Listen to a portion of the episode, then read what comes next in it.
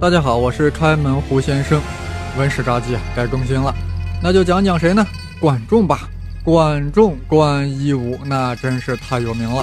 中国第一名相，法家思想的先驱，货币理论的鼻祖。哎呀，他能让一个小白啊，小白成为春秋五霸之首。关键是，管仲在华夏民族危亡之际，竖起了。尊王攘夷这面大旗，捍卫了华夏文明，连孔子、孔圣人都感慨道：“微管仲，吾妻披发左衽矣。”如果没有管仲呀，我孔丘恐怕都要披头散发穿西服了，要被那些蛮夷所统治了。哎，所以说呀，管仲的功业实在太大，简直就是一个难以超越的标杆哎，只有一个草民诸葛亮，在。躬耕南亩，不得志之时，敢于这样吹牛，自比于管仲、乐毅。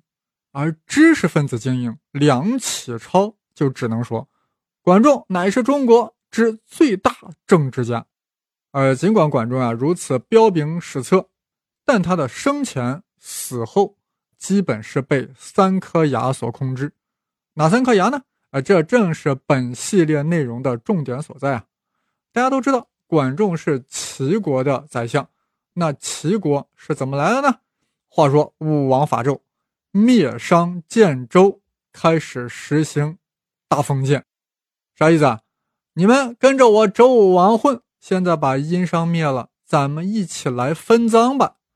姜子牙，你是我们的军事统帅，灭亡商朝你是首功呀，应该给你分分个好地方。那你就去山东吧。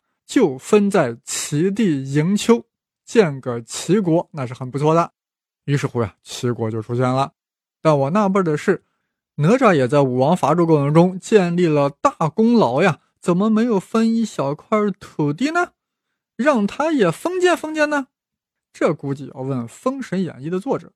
反正是姜子牙成为了齐国首任国君，成了山东王，所以姜太公。也称作齐太公，当然还叫太公望、蒋尚、吕尚、吕望等等。哎呦，这个姜子牙怎么这么多称呼呀？因为人家是兵家鼻祖，是武圣。你没见文圣孔子的称呼也特别多吗？但是说了这么多，就是想告诉大家，管仲赖以生存的国家、功成名就的国家，是姜子牙所创立的，是所谓管仲人生第一牙。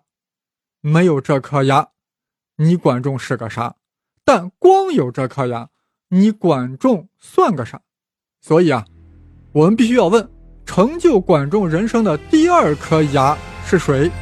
哎，这个我们下次再讲啊。哎，怎么这么短呀？最近太忙了啊，见谅。不过最近生考数理化正在更新疫苗的故事啊，特别想讲的故事，那可是一个长系列。啊，有兴趣的可以去听听啊。